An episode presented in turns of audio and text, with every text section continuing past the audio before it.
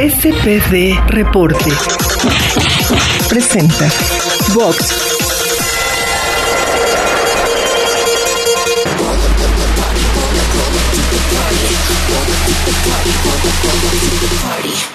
Bienvenidos fanáticos del boxeo a este tu podcast de SPD Reporte. Yo soy Juan Regis y te saludo en una eh, pues en un inicio de la segunda semana del 2021, un año que empezó con todo, eh, no solamente hablando del deporte y del boxeo en particular, pero también en otros temas sociales. Y bueno, como cada semana eh, me acompaña mi amigo y gran conocedor de esta ciencia que a tantos nos apasiona, César González Gómez. ¿Cómo estás, mi estimado? ¿Qué tal el frío allá en Tamaulipas? Juanito, ¿qué tal? Qué gusto saludarte a ti y a todos los que nos están escuchando en este podcast de boxeo. Y sí, con bastante frío, ¿eh? Ha sido un, enero gélido por acá, por el norte del país. Bastante frío, algo de lluvia y bueno, pues tratando de mantenernos calientitos con el boxeo que, está empezando a tomar forma en este 2021. Así es, y, uno de los temas eh, más calientes ahorita en esta pues en este arranque de año que ha sido, yo creo que seguimos eh, viviendo en el 2020, ¿no? Ahí han salido varias, varios memes de que seguimos en la versión 2.0 del, del, año pasado. Pero bueno, y una de esa, uno de esos temas es eh, el regreso de Adrian Broner, un peleador eh, que creo que todo mundo lo conocemos, ya seas fanático de Hueso Colorado o fanático ocasional del boxeo. Pues cuatro veces campeón del mundo. Eh, pues se ha hablado mucho de, su carrera, de, lo que pudo ser sobre todo, ¿no? Creo que es el, gran tema cuando se menciona a Browner en el boxeo. Eh, ahora, después de, dos años de inactividad, vuelve, bueno, está en, en, pláticas, todavía no es oficial la fecha y tampoco el rival, pero de que es un hecho es que sí va a pelear en el 2021 regresa eh, Browner después de pues de muchas cosas que ha hecho fuera del boxeo y no precisamente cosas buenas, ¿no? Cosas que le han aportado a su imagen como, como peleador y como ciudadano. Eh, yo no sé tú, eh, mi estimado, pero sinceramente yo no, yo no sé por qué Browner o por qué tanto, tanto, tanto ruido alrededor de este regreso de Adrian Browner si ya no tiene nada que ofrecernos. Yo soy uno de los creyentes de que Browner ya, ya fue, ya pasó su época, se le fue el tren y ahorita creo que más bien está buscando eh, pues cómo generar dinero fácil, ¿no? Porque digamos que en Estados Unidos todavía lo catalogan como que es como el, digamos como el Chávez Jr., que algunas personas acá todavía dicen, no, sí puede rescatar su carrera, pero sinceramente ya están ellos en otro plan. Y uno de ellos es, es Adrian Brunner. ¿Cómo ves esta noticia? ¿Te agrada? ¿Qué esperas de Browner? ¿Tenemos que esperar algo de Browner a estas alturas de su carrera? No, no, no. Yo mira, yo creo que, que, que es el claro ejemplo de que cuando te construyes un personaje eh, atractivo, digamos, para la gente, para la afición, pues vas a seguir vendiendo boletos y generando interés, aunque tengas dos años fuera del boxeo, como le está pasando a Bronner para mí es un cartucho quemado. Yo creo que, él claramente ya alcanzó su límite. Nunca vimos una evolución en su boxeo. Creo que él al principio generó mucha expectativa porque, pues bueno, se hablaba, eran los primeros años que Mayweather estaba incursionando como promotor. Se hablaba de que fue uno de sus primeros peleadores, digamos, protegidos de Mayweather. En un lapso de dos años, Bronner se coronó campeón en tres divisiones distintas. Es decir, eh, él se corona campeón por primera vez en Superpluma en 2011, noviembre de 2011, y luego ya para, ¿qué te gusta? Junio de 2013 ya era campeón welter.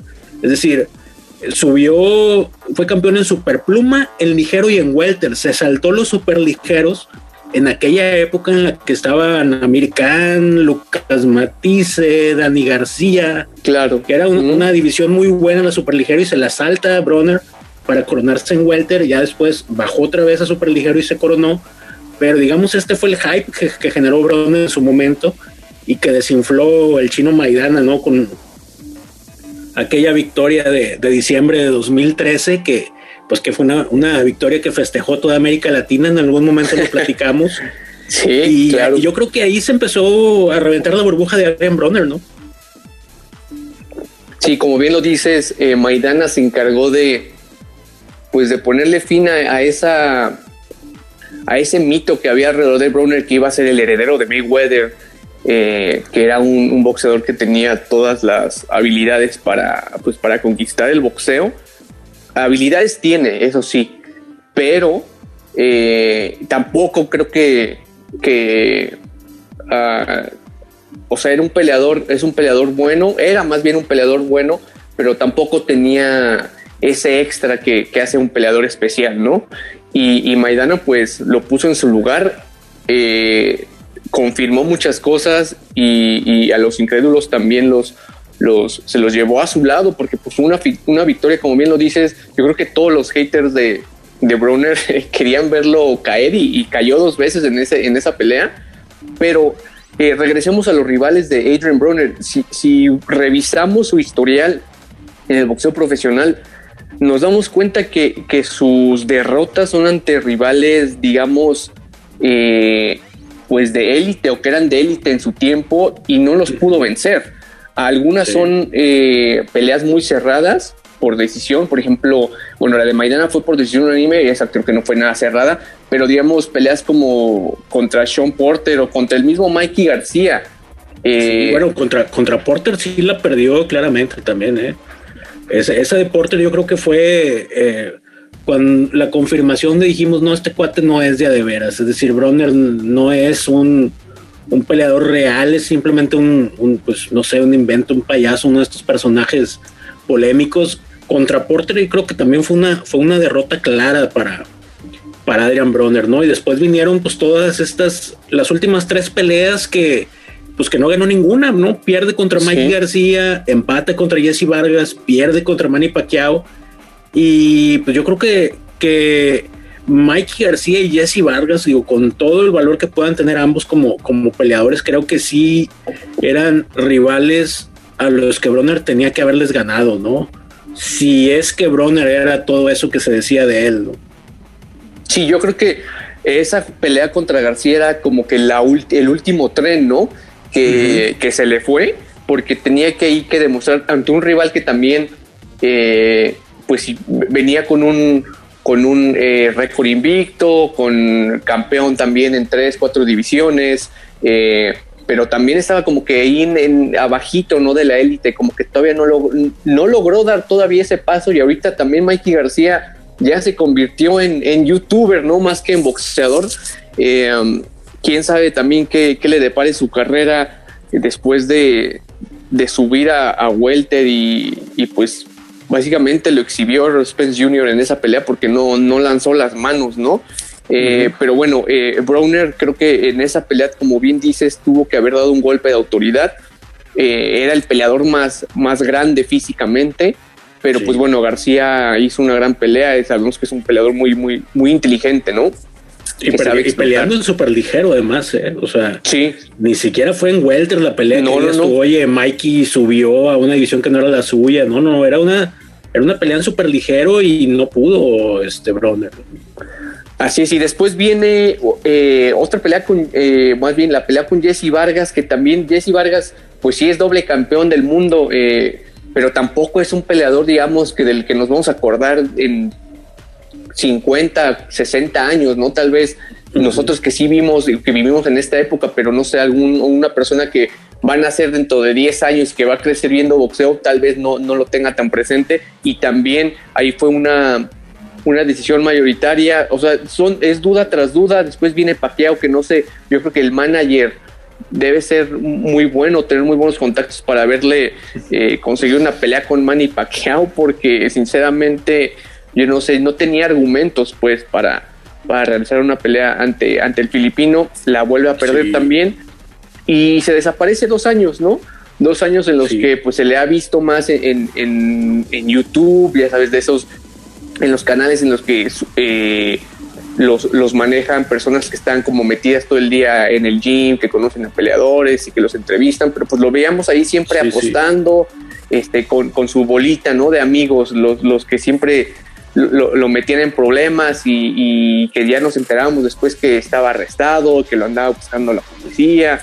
Etcétera, etcétera. Bronner, yo creo que el principal problema con él es que eh, ha sido muy distraído, ¿no? O sea, cualquier pasa la mosca y se va detrás de la mosca con, con Bronner. Es decir, por ejemplo, 2016, una pelea. 2018, una pelea. 2019, una pelea. 2020, cero peleas. O sea, estamos hablando de un peleador que, que, que se ha pasado más inactivo que, que, peleando. Yo no sé si tendríamos que llamarlo todavía peleador, porque pues ya es como una especie de comediante, slash rapero, slash este reo, ¿no? Gangster wannabe, ¿no? También. Gangster wannabe. y, o sea, ha estado más activo en las cortes eh, y con la policía, Adrian Bronner, que en el ring, ¿no? Él llegó a tener un, pues no sé si podríamos llamarle un récord, pero en el mismo día llegó a estar convocado a dos cortes judiciales en dos estados distintos por dos ataques, por dos, por dos acusaciones de agresión sexual a dos mujeres distintas. O sea, Vaya, eh, todo un, o sea, todo un licenciado, ¿no? Adrián Bronner, este, licenciado de las calles, ¿no? Licenciado de las calles, de la escuela de la, de la vida, ¿no? Según él. Y justo es lo que a mí me da, eh, pues no sé, como que la, prensa especializada en Estados Unidos le sigue dando muchísimo, muchísimos reflectores a Bronner. Eh, no sé si es como esa nostalgia que todavía tienen de, de encontrar a un Mayweather porque David Haney como que no les convence eh, como que siempre esa nostalgia de encontrar a ese gran peleador afroamericano, ¿no? A los Leonard, eh, etcétera. Siempre como que andan buscando esa figura. Y Adrian Broner, eh, pues fue, digamos, lo más cercano, entre comillas, porque se juntaba con Mayweather y porque lo apadrinó Mayweather. Pero yo creo que, que en este año, si logra pelear dos veces ya es mucho y ni siquiera comentamos que ni siquiera tiene rival. Se sonaba eh, Pedro Campo, un mexicano que ya se cayó porque dio eh, positivo COVID a alguien de su equipo. Ahora no tiene rival. Eh, se dice que podría pelear a finales de febrero, pero bueno, pues opciones yo creo que hay muchas porque, como te digo, yo creo que está muy bien metido ahí su manager y le puede, le puede encontrar un rival rápidamente. Y bueno, y también si es un rival en ascenso, tener a Adrian Bronner en tu, en tu historial de peleas, aunque ya no sea ese Adrian Bronner peligroso de hace años, y le ganas, creo que te da cierto, cierto eh, renombre, ¿no? Hasta cierto punto. Eh, y bueno, es un, es un peleador que eh, decíamos ha sido campeón en varias divisiones, pero, pero pues así valen realmente los récords ante rivales que son de medio pelo, que eran campeones o que se ganaron el campeonato eh, cuando estaban vacantes o que eran rivales que defendieron una vez su campeonato y, después se los quitaron. Eh, es como toda esta cuestión de qué es lo que vale más realmente acumular títulos o, las peleas que tú das, ¿no? En, el, que quedan, digamos, en la memoria del aficionado. Y ese tema, eh, ahorita lo vamos a tocar con, con Eddie Reynoso y Canelo también, ¿no? Que en la semana pasada eh, dijo algo relacionado a los títulos y a la grandeza, específicamente hablando del boxeo mexicano. Pero bueno, Adrian Broner, eh, ojalá que no, no hagan su pelea, que la confirmen y que digan que es pay-per-view, porque entonces sí, este 2021 va a ser una locura oficialmente. ¿eh? yo ya no sé, ya no sé qué creer en, con, con Browner y con todo el equipo de que lo maneja por ahí. Totalmente, ¿no? Digo, pero bueno. la eh, verdad es que Browner vende por el personaje que es, ¿no? O sea, es como si tú, eh, digo, mencionábamos el caso de Chávez Jr., que me parece que es idéntico, ¿no? Chávez Jr. sigue vendiendo porque hay un personaje asociado con él, ¿no? Entonces creo que creo que esa es la cosa con Adrian Broner, pero, pero estoy de acuerdo contigo en que digo, es de estos casos en los que ser campeón en cuatro divisiones no impresiona tanto, ¿no? Cuando dices Bronner, campeón en cuatro divisiones, digo, tiene que ser una broma, ¿no? Pero pues no, es una realidad. claro. es, ocurrió realmente.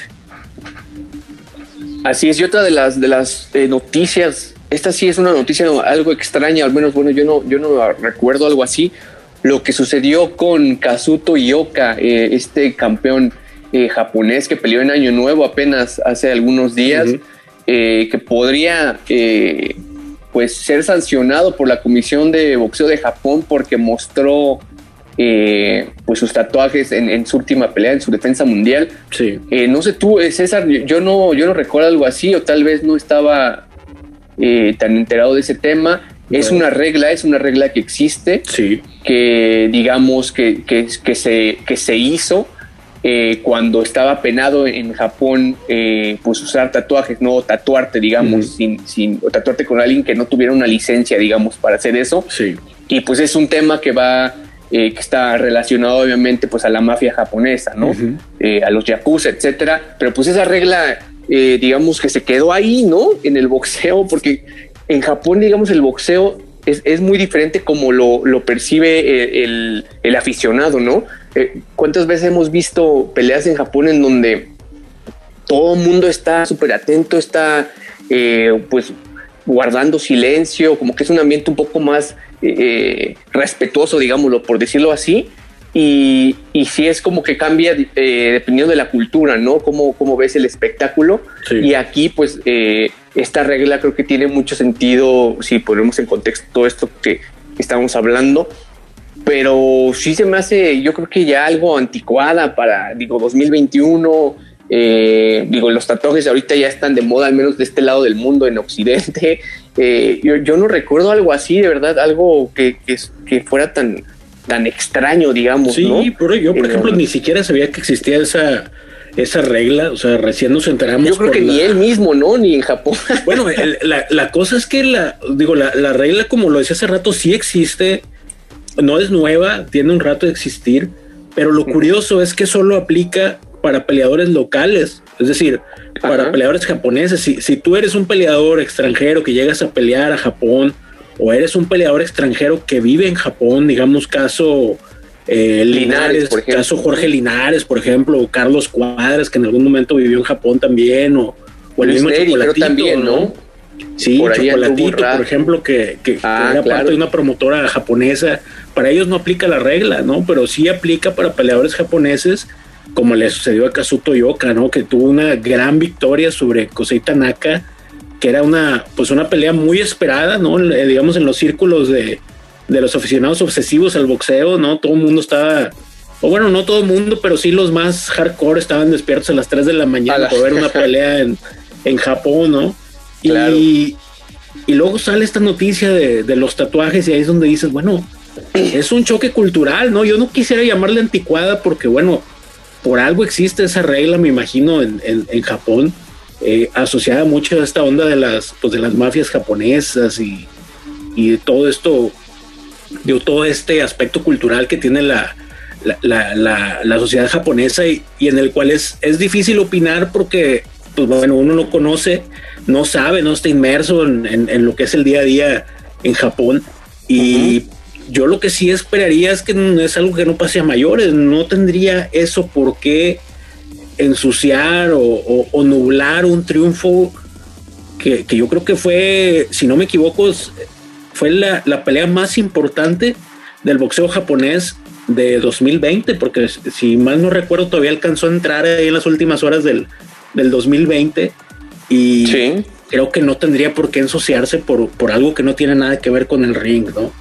Sí, de hecho, Yoka eh, habló y dijo que, que pues sí le parecía absurda y que era muy inconsistente, porque como dices, no aplica a los peleadores extranjeros, digamos, que tienen tatuajes y que eh, a él le pedía la comisión taparse los tatuajes antes de, cada pelea y pues en esta ocasión no lo hizo, no, no, no menciona si se le olvidó, si de plano le valió, pero sí dijo que le parecía absurda porque la gente que le, al aficionado al boxeo se fija en la pelea y no en los tatuajes, y creo que en eso pues, tiene mucha razón, ¿no? Pero como dices, pues sí es una cultura, eh, porque aparte la regla especifica eh, eh, que no pueden subir con tatuajes que sean ofensivos para el público. Entonces, pues toda esta onda de los yakuza, el significado de los tatuajes, de las familias que venían de la mafia, etcétera, etcétera, pues es toda una onda que pues nosotros de este lado lo vemos tal vez como algo muy, eh, muy simple o como pues absurdo, pero pues allá ya tiene otro, otro contexto, otra carga histórica y cultural. Pero bueno, hablando de, esa división de los Super Mosca y Oka, esa fue una pelea brutal. Eh, yo lo vi, yo creo que, híjole, es que esa división también está, está plagada de talento. Ya eh, vemos que está ahí Chocolatito, está el Gallo Estrada, que igual van a, van a pelear en, en, es en febrero o en marzo, no me acuerdo. Eh, y, eh, pues está también el filipino Jerwin Ancajas. Entonces, yo creo que ahí también este año vamos a tener muy buenos pleitos. Ojalá haya pronto más peleas de unificación porque Ioka, eh, Ioka como que es de esos peleadores que está ahí, eh, pues tal vez por ser japonés no está, no está como que muy eh, presente, digamos, de este lado, pero cuidado, eh, porque es un peleador muy completo, pega, yo creo que como patada de mula, como dicen, es un peleador, te digo, muy respetable y que, y que deberían tenerle pues por ahí miedo y tenerlo en la mira a todos los campeones de esa división porque sí dio un gran espectáculo.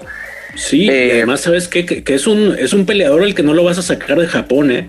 Si quieres pelear con él vas a tener que ir a pelear a, a Japón y digamos que el grado de dificultad se, o sea, se, se, intensifica, ¿no? Aumenta, o sea, no solamente es ganarle a Yoka, sino ganarle a todo el establishment japonés de jueces, comisiones, etcétera. Digo, la historia que, que, los mexicanos conocen muy bien desde aquellas épocas de Miguel Canto, del Finito López, de que había que ir a ganar los campeonatos a, Lejano Oriente, a Tailandia, a Japón, a Corea, y, y no, es, no es fácil. Entonces, yo no veo a Yoka saliendo de Japón. Digamos, el único peleador hoy japonés que vemos peleando fuera es Naoya Inoue, ¿no? Y porque lo quieren hacer una especie de nuevo Manny Pacquiao, una estrella global pero los, los gallitos japoneses hay que ir a ganarles allá en su propio palenque, ¿no? Y creo que está bien, ¿no? Eso que hacen eh, de decir yo soy el campeón y si quieres enfrentarme ven a pelear acá. Creo que eso nos falta, eh, bueno, también entrando en un tema de, pues, del billete, no es lo mismo decirle a un, no sé, a un gallo estrada que vengan a pelear a México a que te armen un evento en, en California o en, en, Texas, ¿no? Que es, claro. diferente, pues ya las entradas en dólares, todo se maneja en dólares, sí. pero eso, eso eh, de defender eh, eh, tu campeonato en Japón agrega bastante dramatismo y sí, como dices, eh, pues no es lo mismo, ¿no? Ir contra, pues en contra de todo. Eh, ahora sí que los, los más gallos han podido salir vivos de ahí y algunos como el Pantera Neri, Luis Neri, que, que ya está es persona non grata ahí en Japón por, por andar eh, pues no dando el peso y, y todo sí. ese tipo de cosas, pero bueno, eh, repetimos, es una cuestión pues cultural, no para el japonés, yo creo que eso es de, de no cumplir lo que debes que hacer, es pues eso es un gran, eh, una gran ofensa. Claro. Y regresando a esto que te, que te, decía de los títulos eh, con el tema de Browner, Eddie Reynoso en, en, la semana dijo que, que Canelo, que el proyecto de con Canelo es que cuando se retire sea el mejor mexicano, el mejor boxeador mexicano de todos los tiempos y menciona pues que han ganado títulos en cuatro divisiones y que tal vez eh, pues en el futuro vayan a, establecerse incluso en una división más arriba en semipesado. Eh, bueno, lo, dio a entender así. Eh, y yo te quería plantear un, una pregunta. Eh, los títulos, la acumulación, digamos, de títulos, de divisiones, es más importante que, digamos, eh, las peleas que dejas o que vas a aportar durante tu carrera en el boxeo y que el aficionado va a decir, no, ¿te acuerdas de esta pelea? ¿Qué, qué peleón? Y es un clásico, etcétera. Sí. Porque digamos que Canelo, eh, lo, hemos, lo hemos discutido aquí muchas veces, es un boxeador muy completo. Eh, creo que ha hecho las cosas bastante bien. Eh, con excepción de esa pelea con Mayweather, que creo que nunca debieron haberla hecho porque estaba muy verde y porque Mayweather sabía que siempre iba a sacar ventaja de, de cualquier peleador. Eh, pero bueno, era un equipo más joven, un Canelo eh, más inmaduro, sí. etcétera. Ahorita ya, ya han cambiado muchas cosas.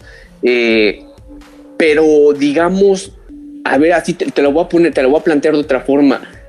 Cuando tú, cuando digamos Canelo se retire y hayan pasado unos 10, 15 años, 20 años, qué sé yo, eh, ¿qué pelea vas a recordar, digamos, si es una, es una, una pregunta un poco engañosa, ¿no? Porque pues digamos que tiene todavía 5 o 6 años y en esos 5 o 6 años puede haber peleas muy buenas de Canelo, pero hasta ahorita lo que tiene en su récord, ¿cuál sería, digamos, la pelea que, que, te, que te viene a la mente enseguida cuando, cuando mencionas el nombre de Canelo? No, yo creo que ahorita la, la la pelea, digamos, emblemática o la rivalidad emblemática es con Golovkin. Es decir, yo creo que ahí es donde el Canelo alcanzó su, su, su techo dramático, no boxístico, sino dramático. Creo que en las últimas peleas ha mejorado muchísimas cosas boxísticamente. Es un peleador que sigue evolucionando, ¿no? Pero digamos en ese sentido dramático, memorable, que, que recordará un, un aficionado casual al boxeo creo que esas peleas con Golovkin son las que van a marcar o han marcado hasta, hasta este momento su carrera. Yo creo que, que Eddie Reynoso dice algo que, que es, que, es muy cierto, que es, a ver, eh, Canelo ha sido campeón en 164, en 160, en 168 y en 165 libras. Es decir, son pesos grandes en los que nunca están figurando los mexicanos, ¿no? O sea, no es fácil que un mexicano gane por, por su genética, por su físico, en ese tipo de divisiones. Acordemos que, que Julio César Chávez Jr. fue el primer campeón de peso medio en la historia del boxeo mexicano. Me parece que el zurdo Ramírez me parece que fue el primer 168. Y por ahí Julio César González en los 90 había sido, eh, me parece que llegó a ser campeón semipesado también, pero párale de contar, ¿eh? Es decir, estamos hablando de tres peleadores y sin embargo el Canelo ya ganó en estas divisiones. Ahora, eso por un lado, pero por el otro, yo no creo que ganar títulos en muchas divisiones distintas tenga el mismo peso que por ejemplo en los 70s o en los 80s. ¿Por qué? Porque hoy hay más organismos, hay más cinturones en cada peso de cada organismo. Es más fácil ser campeón en, en muchas divisiones. Acordémonos nada más, por ejemplo, la OMB es un invento de los noventas. Es decir, todavía yo recuerdo que a principios de los noventas, por ahí, a mediados de los noventas, 93, 94, todos decían que un título de la OMB era un título de cartón. ¿Por qué? Porque era un organismo puertorriqueño que tenía campeones puertorriqueños y no salían de manos boricuas los títulos, ¿no? Entonces eso eh, pues le restaba mucha credibilidad. Después el organismo fue creciendo, fue ganándose su legitimidad y ahora tiene un lugar entre esos cuatro organismos principales, ¿no? Pero bueno, en aquella época la OMB no pesaba, ¿no? Y así, ¿no? O sea, hoy, hoy es más fácil ganarlo, hay más organismos, más cinturones, antes eran menos organismos, si te vas a los 60, pues no hay, ni siquiera había organismos, ¿no? Era, eh, era un solo campeón que tenías que ganarle a los 10 clasificados y era realmente una proeza. No solamente ganar el título, estar clasificado era una proeza en sí mismo por la complicación que había en esos años. Entonces hoy, pues digamos, los retos, los desafíos son distintos. Yo creo que hoy más que ser campeón en muchas divisiones es a contra quién peleaste. Es decir, veíamos, por ejemplo, revisábamos a Adrian Bronner. ¿A quién le ganaste para ser campeón en, tres, cuatro divisiones? A Paul Malinaggi, Antonio de Marco, a Vicente Escobedo. Es decir, son peleadores que Gavin Reese. O sea, son, son peleadores que, difícilmente alguien, alguien los va a recordar, ¿no? Digo, Antonio de Marco lo conocemos, digo, fue un campeón muy digno mexicano en, esos años, ¿no? Que incluso peleó con Edwin Valero, fue el último rival de Edwin Valero.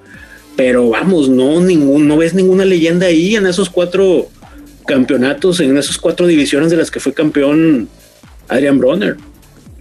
Sí, así es. Eh, y, creo que, pues bueno, el, tiempo le dará la razón a Eddie Reynoso. Lo que ya tiene asegurado es que es sin duda Canelo el top 5 de los peleadores mexicanos en toda la historia. Eh, es, un, es un boxeador que todavía tiene mucho futuro por delante, que ojalá nos regale peleas eh, importantes ante rivales importantes. Eh, suenan, suenan muy buenos rivales para el futuro, pero pues siempre va a haber este, este eh, problema de, si es mejor que este y que si no, que si sí, pues la gente siempre va a tener un preferido, ¿no? Eh, al final de cuentas, todo el mundo siempre tiene referente a Julio César Chávez e incluso los peleadores siempre han dicho que, que, que Julio es el más grande, etcétera. Pero pues bueno, como dices, son tiempos diferentes, el boxeo también cambia, las reglas, etcétera. Muchas cosas, muchas cosas han cambiado.